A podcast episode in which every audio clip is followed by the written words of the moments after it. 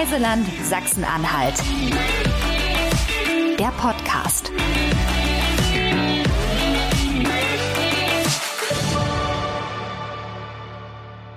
Ja, hallo lieber Matthias, schön, dass du Zeit für mich hast. Vielen Dank. Ich darf dich zunächst einmal kurz vorstellen. Du bist Leiter des Domstiftsarchivs und der Domstiftsbibliothek Naumburg, lebst seit 22 Jahren schon in der Stadt und das Archiv, das du leitest, das ist schon hunderte Jahre alt. Matthias, was möchtest du zunächst über dich als Person ergänzen? Also wer bist du und wie bist du der geworden, der du heute bist? Ja, also hallo erstmal. Wie bin ich der geworden, der ich heute bin? Ähm, zunächst einmal möchte ich sagen, dass ich zwar verantwortlich bin für dieses Archiv und auch eine alte Bibliothek, dass ich aber weder Archivar noch Bibliothekar bin, sondern Historiker. Und das sagt schon etwas über meinen Beruf aus, denn ich bin in Naumburg tatsächlich auch forschend tätig. Das heißt, ich kann mit diesen großartigen Materialien, die wir dort haben, den Schriftstücken, den Manuskripten, den Büchern, äh, tatsächlich auch als Forscher tätig sein ja, hingekommen vor 22 Jahren, um ehrlich zu sein, durch das Studium. Ich habe damals in Halle begonnen zu studieren und ob du es glaubst oder nicht, in Naumburg konnte man als Student schon damals wunderbar drei Nebenjobs nachgehen. Oh, wow. Und zwar tatsächlich im touristischen Bereich. Man konnte also Stadtführung machen, Domführung, mit Reisebussen unterwegs sein. Und so bin ich damals auch zu unserer Stiftung gekommen, als Student, als Domführer. Und als es gegen Ende meines Studiums ging und man mitbekommen hat, dass ich äh, Geschichte studiere. Da hat man mich gefragt, ob ich in einem Werkvertrag einen, Umzug vorbereiten könnte, eines Archivs in einer Bibliothek in Zeitz. Und um ehrlich zu sein, hatte ich damals meinen ersten Kontakt zu den Quellen. Und das hat mich derart begeistert und nie wieder losgelassen, dass ich dabei geblieben bin. Mhm. Wo hast du denn vorher gelebt? Oh, ich komme durchaus aus der Region, das ist die Region um Querfurt, ähm, ein Dorf, bin ähm, zunächst auch bei Naumburg ähm, in Schiffotte auch gewesen, wird auf die Schule gegangen und dadurch hatte ich meine erste Beziehung auch nach Naumburg. Meine Schwester lebte in Naumburg und so war das für mich äh, damals selbstverständlich. Und es kommt noch hinzu, Naumburg, auch heute noch gilt das, liegt im Spinnennetz sozusagen der drei großen mitteldeutschen Städte, Halle, Jena, Leipzig und damit auch der Universitäten. Und äh, das war ganz wichtig aufgrund der Bibliotheken, dass man da so in der Mitte äh, sich aufgehalten hat. Ah, okay, verstehe. Auch wenn jetzt Spinne für mich als kleine Phobikerin jetzt nicht der schönste Vergleich ist, aber ich verstehe, was du sagen willst. Matthias, nimm mich mal so ein bisschen mit in deinen Alltag. Wie kann ich mir denn so einen durchschnittlichen Arbeitstag bei dir vorstellen? Oh je, ich fürchte, da bin ich wenig repräsentativ. Äh. Und äh, in der Corona-Zeit ist es jetzt tatsächlich so, dass sich das auch ein wenig äh, verändert hat. Also seit einigen Monaten arbeite ich fast ausschließlich von zu Hause. Das hat aber auch einen besonderen Grund. Ich bin dabei, ein relativ wichtiges und großes Buch abzuschließen zum Naumburger Domstift dass also in den nächsten Wochen dann ein Manuskript auch fertig wird und da pendle ich sozusagen zwischen den Schreibtischen. Ich habe genau drei Schreibtische, ob du es glaubst oder nicht, einen äh, am Dom in meinem Raum, meiner Kapitelstube dort, wo ich sitze. Dann habe ich ein Arbeitszimmer hier und momentan genieße ich es sehr, dass ich einen Schreibtisch im Garten habe. Oh ja, das glaube ich. Das, ähm, das heißt, ich arbeite also tatsächlich sehr viel ähm, am Schreibtisch und ähm, arbeite Quellen ein. Ähm, das sind ganz unterschiedliche Aufgaben, die man dann hat. Aber bei den Vereinigten Domstiftern ist es auch so, äh, dass man auch als Leiter eines solchen Standorts nicht nur mit den historischen Materialien arbeitet. Man ist immer auch Öffentlichkeitsarbeiter. Deswegen unterhalten wir uns ja jetzt auch gerade. Genau. Man ist gelegentlich auch in Domführungen unterwegs, gerade so im Bereich der englischen Domführung. Und es gibt eine ganze Reihe von vielfältigen Tätigkeiten äh, bei dieser Stiftung, weil wir natürlich auch als Stiftung nicht so groß sind personell, dass da also ganz unterschiedliche Kompetenzen in unterschiedlichen Bereichen manchmal gefragt sind. Aber das macht die Arbeit auch sehr abwechslungsreich. Oh ja, das glaube ich. Kompetenzen ist ein super Stichwort, denn ähm, ich könnte fast glauben, du hast ja schon so ein bisschen auf mein Stichpunktblatt geschielt, denn die nächste Frage, die ich tatsächlich an dich habe, ist die nach den wichtigsten Eigenschaften, die du für die Ausübung deines Berufes brauchst brauchst? Was würdest du sagen, worauf kommt es tatsächlich an, um das zu machen, was du machst? Also da gehe ich wieder darauf zurück, dass ich von meiner Profession her Historiker bin. Und es gibt nicht den Historiker, den gibt es schon lange nicht mehr. Äh, da gibt es also auch da unglaublich viele Spezialisierungen. Und ich stecke vor allem so im Spätmittelalter und in der Frühneuzeit fest, arbeite landesgeschichtlich, kirchengeschichtlich und ich arbeite eben sehr quellennah. Das heißt also mit den alten Handschriften. Und das bedeutet, man braucht vor allem Geduld, man muss also bestimmte Fertigkeiten erlernen, wie eben diese alten Handschriften zu lesen, äh, Hartnäckigkeit äh, Und man muss bereit sein, über lange Zeiträume manchmal auch Projekte äh, abzuarbeiten, die äh, sehr langwierig sind, bis man dann am Ende ein Ergebnis dann hat, wie zum Beispiel in Form eines Buches. Also ich würde sagen, Geduld ist tatsächlich die wichtigste Voraussetzung und Disziplin. Und alles andere kann man erlernen. Mhm, okay, Dankeschön. Ja, ich selbst habe tatsächlich auch Verbindungen zu Naumburg. Einmal beruflich. Ich bin schon als Autorin in der Stadtbibliothek einige Male gewesen und habe sogar mal in einer historischen Straßenbahn gelesen. Die kennst du ja wahrscheinlich auch. Ja. Das war ganz cool. Und äh, als Touristin natürlich auch schon. Da habe ich mir ein Stück vom äh, Saale Weinweg angeschaut, wandern. Das war natürlich auch richtig schön. Es war so ein, ich glaube, so ein früher Herbsttag, noch wunderbares Wetter und einfach, ja, natürlich zauberhaft in der Region, so dass ich auch gleich ein Gefühl habe, wenn ich Naumburg höre. Und würde jetzt gern mit dir einen Blick auf die Stadt werfen. Was kannst denn du persönlich empfehlen? Was kann man als Besucher in Naumburg alles Schönes entdecken? Ja, das hängt jetzt wirklich davon ab, wie viel Zeit man äh, mitbringt. Es gibt also natürlich die Touristen, die klassischen Tagestouristen, die sich einen Tag hier aufhalten. Das heißt, sie werden sich äh, die Stadt selbst anschauen. Und da steht im Zentrum übrigens nicht erst seit äh, zwei Jahren, seitdem der Naumburger Turm also dieses ehrgeizige Ziel erreicht hat mit dem Weltkulturerbe, mhm. sondern auch schon zuvor. Also der Dom ist also wirklich das natürlich ein, ein Magnet. Und es ist nicht nur eine Kirche, die man besucht. Es ist eine kleine mittelalterliche Erlebniswelt, in der man auch sehr viel Zeit verbringen kann mit Ausstellungen, mit Domschatz, mit Domgarten. Und daneben, und das ist das Großartige in Naumburg, hat sich ein Ensemble eigentlich an zwei Altstädten erhalten. Das ist einmal die Domfreiheit mit den wunderbaren Häusern der Domherren, die ja über alle Jahrhunderte hier gelebt haben. Dann finden wir aber auch diese wunderschönen kleinen Handwerkergassen, die sich in der Domfreiheit dann noch entfalten. Und schließlich die Bürgerstadt, die nun sehr repräsentativ wirkt, mit diesen reichen Bürgerhäusern, die vor allem in der Renaissancezeiten danach entstanden sind. Und manche Besucher sind wirklich erstaunt, denn Naumburg ist ja offiziell eine, eine Kleinstadt mit etwas über 30.000 Einwohnern. Aber man kann am Stadtbild heute noch erkennen, dass Naumburg einmal eine ganz enorme wirtschaftliche Bedeutung äh, hatte. Und das hat sich hier konserviert.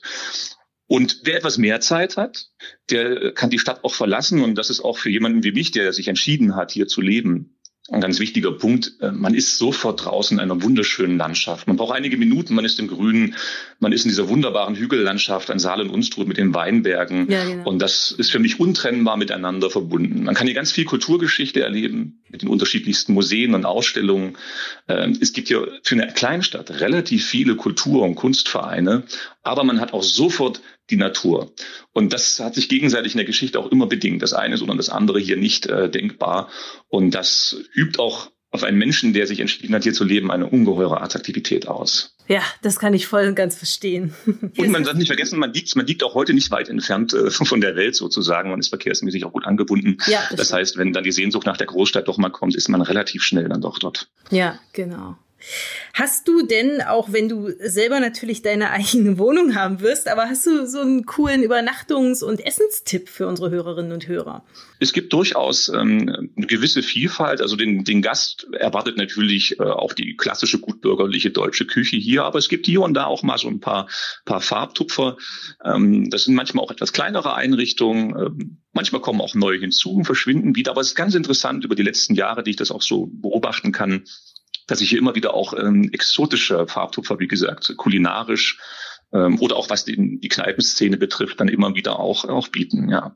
Mhm. Aber Werbung möchte ich an dieser Stelle nicht machen. okay, dann reden wir über dein Spezialgebiet und zwar den Naumburger Dom, der ja zu den bedeutendsten Bauwerken der Spätromanik in Sachsen-Anhalt gehört und seit 2018 UNESCO Welterbestätte ist. Erzähl mal so ein bisschen, welche Bedeutung hatte das Areal um den Dom früher und welche hat es heute?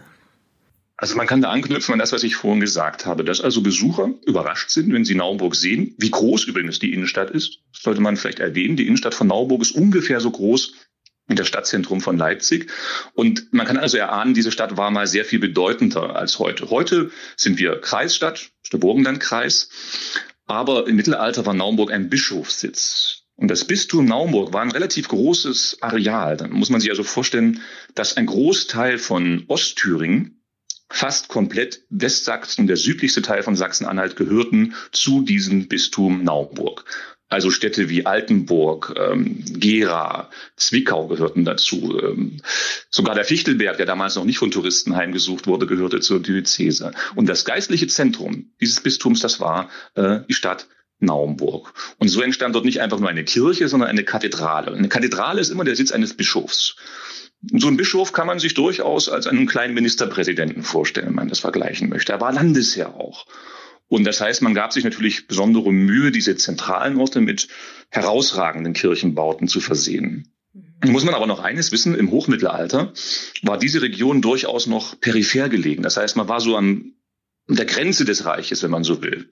Ja, viele Gebiete östlich der Saale waren noch gar nicht so richtig im Reich integriert. Und das heißt, man gehörte nur nicht zu den reichsten Regionen, wenn man das mit dem Rheinland vergleicht.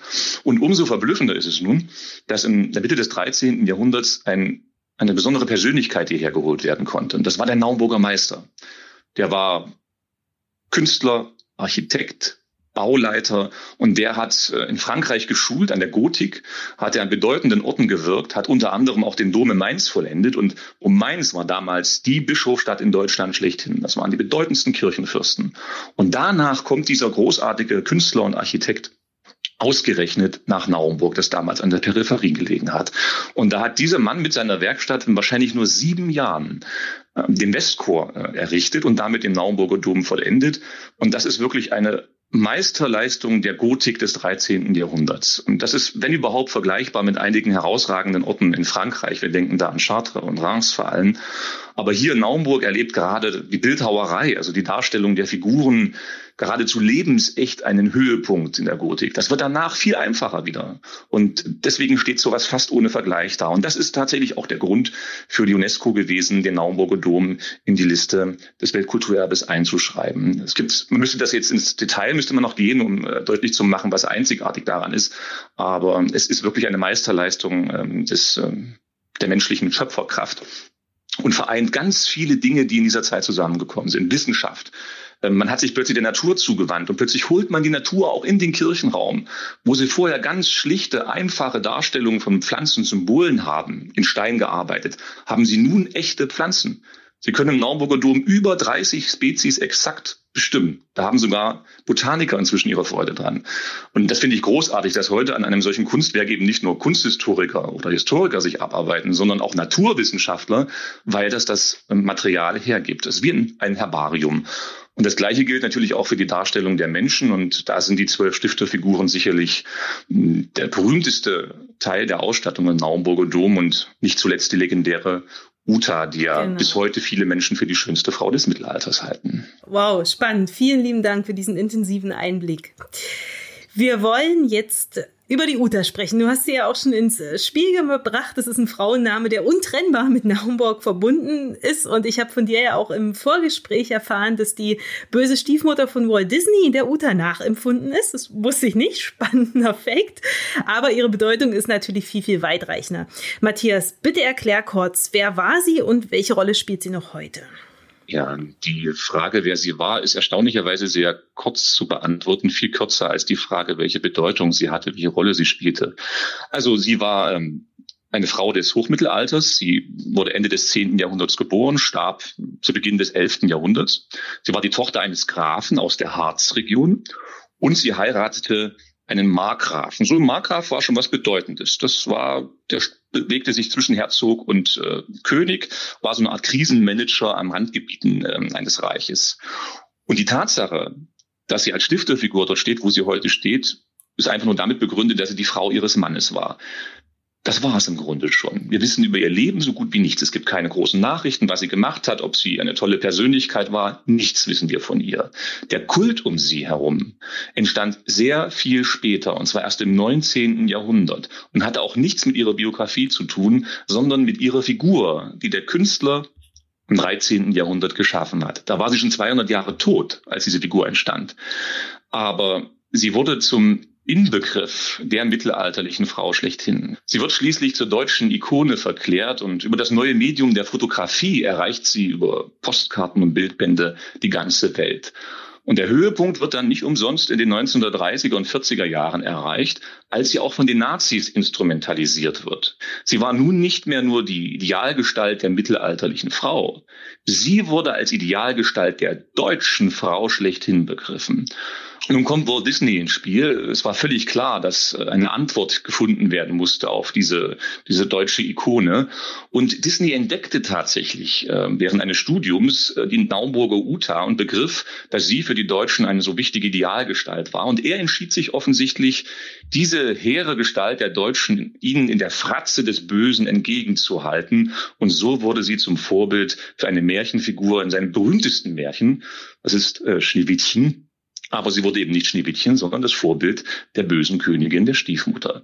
Oh ja. Ihr Kult blieb aber bis heute ungebrochen, was man eben auch an solchen Dingen wie dem Uta-Treffen äh, erleben kann. Ja, genau, genau. Matthias, wir wollen mal noch so ein bisschen einen Blick auf die Stadt werfen. Ich weiß, du möchtest keine Werbung machen, aber vielleicht hast du so einen kleinen Geheimtipp, von dem du sagst, das sollte man unbedingt mitnehmen. Da gefällt es dir auch besonders. Ähm, du kannst jetzt gerne auch noch mal ein bisschen über die Stadtgrenzen hinausschauen. Du hast jetzt schon die Natur angesprochen, die Weinberge, in denen du dich da auch wohlfühlst und gern unterwegs bist. Aber was magst du so in der Stadt und über die Stadt hinaus noch als kleines ähm, ja, Geheimtippchen mitgeben? Nun ist es ja so, dass ich ein wenig äh, vorbelastet bin, da ich ja selbst im Mittelalter auch beruflich unterwegs bin. Aber das, was mich persönlich wirklich fasziniert, sowohl an Stadt als auch in der Region, ist eben nicht nur das Weltkulturerbe, völlig klar, ist auch verdientermaßen so, sondern ist die ungeheure Vielfalt. Ähm, manchmal auch durch den Zufall bedingt ist Naumburg immer wieder in Kontakt gekommen mit besonderen Persönlichkeiten. Wir denken jetzt an Friedrich Nietzsche, der viele Jahre seiner Kindheit hier verbracht hat und auch seiner letzten Lebensjahre. Künstlerpersönlichkeiten wie Max Klinger, dessen Haus immer noch äh, besucht werden kann. Wunderschön gelegen, einer der schönsten Weinberge bei Groß Jena. Und so gibt es eine ganze Reihe von Facetten, und zwar aus unterschiedlichen Jahrhunderten, echte Kulturblüten, die sich hier äh, hinterlassen haben. Und diese Dichte, das können Sie ja wirklich auf wenigen Kilometern erleben. Plötzlich haben sie da ein komplettes Kloster im Viertel, ein paar Kilometer weiter haben sie diesen Künstlerweinberg des 19. Jahrhunderts. Und dann gibt es natürlich auch in der Stadt diese vielen Facetten. Äh, das endet also nicht mit den mittelalterlichen Stadtmauern, die ja da sind. Und die herum übrigens diese wunderbare historische Straßenbahn fährt, auf die wir hier sehr, sehr stolz sind. Oh ja. Und äh, deswegen vielleicht ein ganz kleiner Geheimtipp. Leider ist es so, dass viele Touristen das nicht machen, weil sie es nicht wissen oder auch nicht können, weil sie nicht die Zeit haben. Ich empfehle dann in meinen öffentlichen Stadtführungen, die ich ja heute auch noch mache, empfehle ich immer wieder in der schönen Jahreszeit einen Abendspaziergang zu machen, und zwar im späten Tageslicht, durch das Bürgergartenviertel in Naumburg. Das ist im Grunde ein Stadtviertel in der gesamten Südstadt, wo seit der zweiten Hälfte des 19. Jahrhunderts ein riesiges Villenviertel entstanden ist. Entlang mehrerer Straßenzüge, die hinaufführen zu einem idyllischen Waldpark. Und jede Villa ist anders als die neben ihr stehende. Da konnten sich die Architekten wirklich austoben. Da steht alles unter Denkmalschutz. Und ähm, es ist so, dass viele Leute das sehen, meinen, Mensch, das erwarte ich aus einer Vorstadt von Berlin oder Hamburg, aber nicht im kleinen Naumburg. Und daran können Sie sehen, dass Naumburg auch im 19. Jahrhundert noch einmal eine Blüte erlebt, und zwar als Bürgerstadt, aber auch als Militärstadt. Es gab eine ungeheure militärische Präsenz und das führte zu einem neuen bürgerlichen Wohlstand, den man eben auch noch in Naumburg ablesen kann.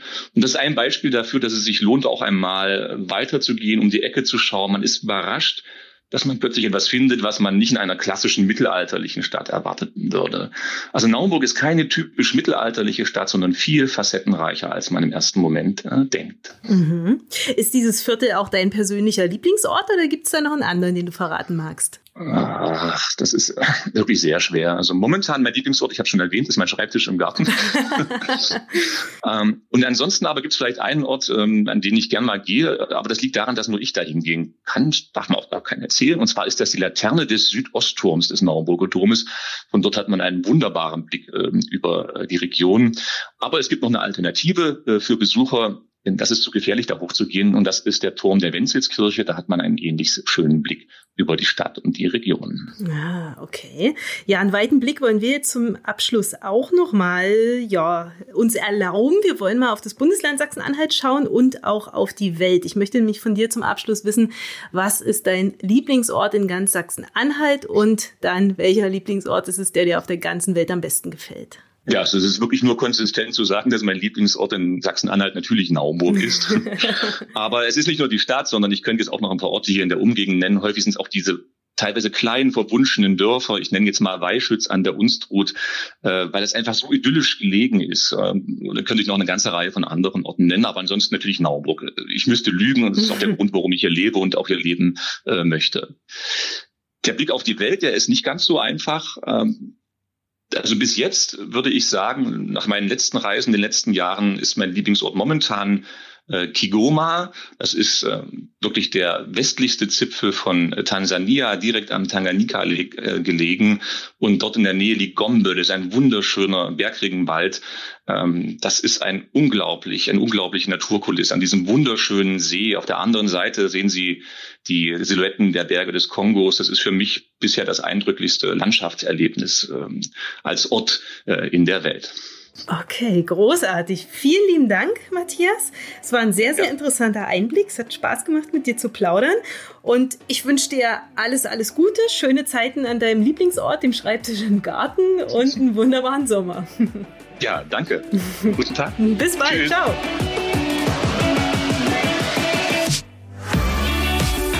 Reiseland Sachsen-Anhalt. Der Podcast. Folgt uns auf Facebook und Instagram oder besucht uns im Netz unter sachsen-anhalt-tourismus.de.